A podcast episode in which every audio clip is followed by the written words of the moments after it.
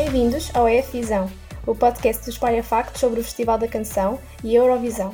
Eu sou a Carolina Fonseca Bento e serei a vossa host para esta semana. Pode ser difícil de acreditar, mas é verdade. Estamos a menos de um mês da grande final da Eurovisão. Até lá, temos de alimentar o nosso entusiasmo e ansiedade com algumas novidades semanais. Na terça-feira, dia 20, a Austrália anunciou que vai participar na Eurovisão a partir da atuação pré-gravada. Todos os países em concurso fizeram uma gravação de recurso para o caso de a pandemia os impedir de viajarem até Roterdão. Foi isso que aconteceu com Montaigne, da Austrália, cujo país decidiu que a viagem transcontinental seria muito arriscada em tempos de pandemia.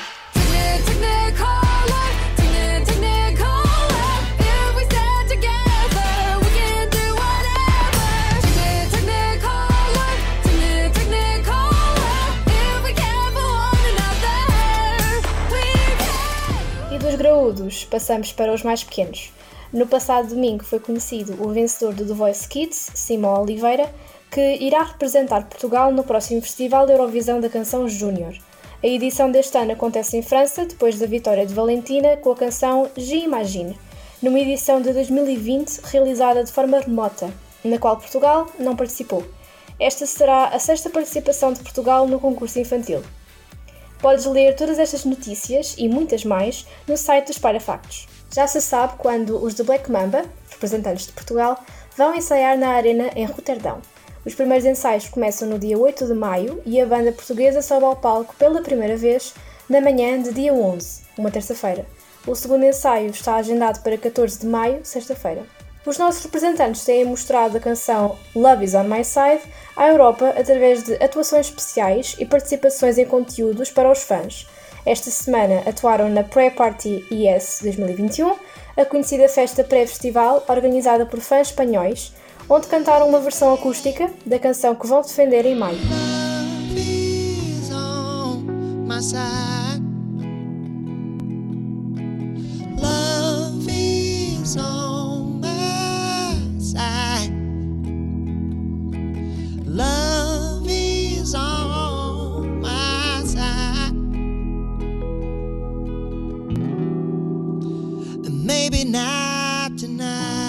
Roterdão cancelou os planos para a realização da Eurovision Village para 2021.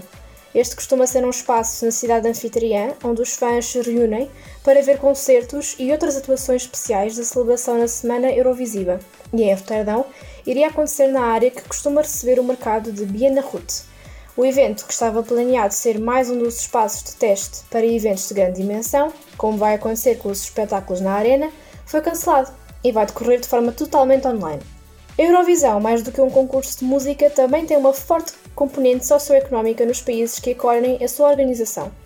Por isso, o rei Willem Alexander, dos Países Baixos, visitou as obras de preparação da Arena Rotterdam Ahoy. Pôde conhecer 600 voluntários, trabalhadores e o designer do palco, Florian Weider. O rei disse estar orgulhoso pela evolução e que a família real estava ansiosa para ver o concurso. Senhit, representante de San Marino, e Rafal, da Polónia, juntaram-se no cover de Waterloo, do Zaba, que levou o grupo à vitória em 1974. Ambos os artistas vão competir na primeira semifinal da Eurovisão.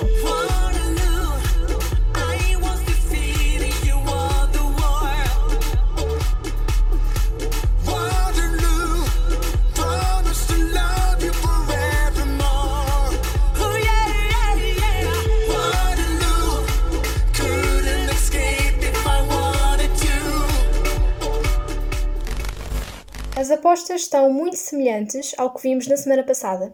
No pódio estão Malta, França e Suíça. Portugal está no 26º lugar do panorama geral, mas se olharmos apenas para as apostas relativas à segunda semifinal, parece que os fãs apostadores estão a colocar Portugal mais perto de uma chance do apuramento para a grande final.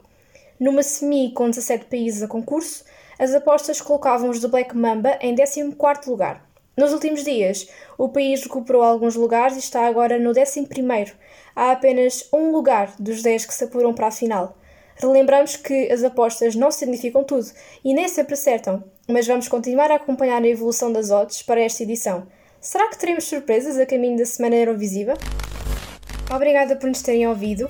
Para a semana voltamos com mais notícias, mas até lá podem voltar a ouvir os episódios do EF Visão nas plataformas de podcast e passar pelo site e redes sociais da Espalha Factos.